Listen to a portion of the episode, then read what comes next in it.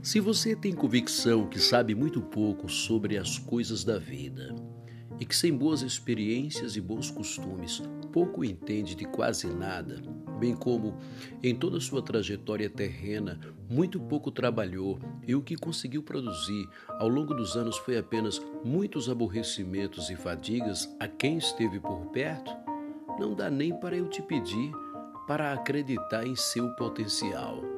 Acreditar em que mesmo?